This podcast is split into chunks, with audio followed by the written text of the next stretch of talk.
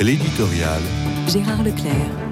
À propos de ce qu'il est convenu d'appeler l'affaire Stanislas, du nom d'un prestigieux établissement catholique de la capitale, on a pu parler du réveil de la guerre scolaire qui a sévi longtemps dans notre pays.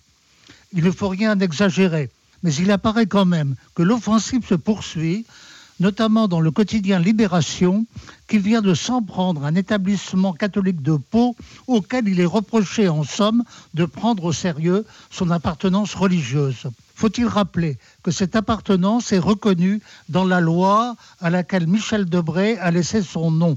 Lorsque l'État signe un contrat avec un établissement catholique, il lui reconnaît ce qu'on appelle son caractère propre. Le Premier ministre du général de Gaulle s'en était notamment expliqué dans son grand discours du 23 décembre 1959. Je cite, Il convient de reconnaître en notre siècle pour nos générations qu'il est parfaitement admissible qu'une part de l'enseignement puisse demeurer entre les mains de maîtres qui, par leur religion, ont sans doute un caractère particulier, mais qui n'en ont pas moins des titres à participer au service public de l'éducation nationale.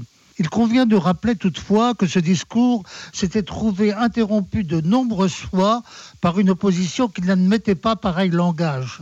Mais il a très vite que l'opinion publique s'était ralliée massivement à cette conception d'une école à caractère propre associée à une mission de service public.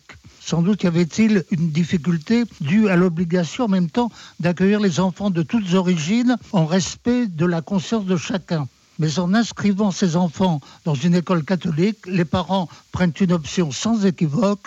Une école catholique est une école catholique.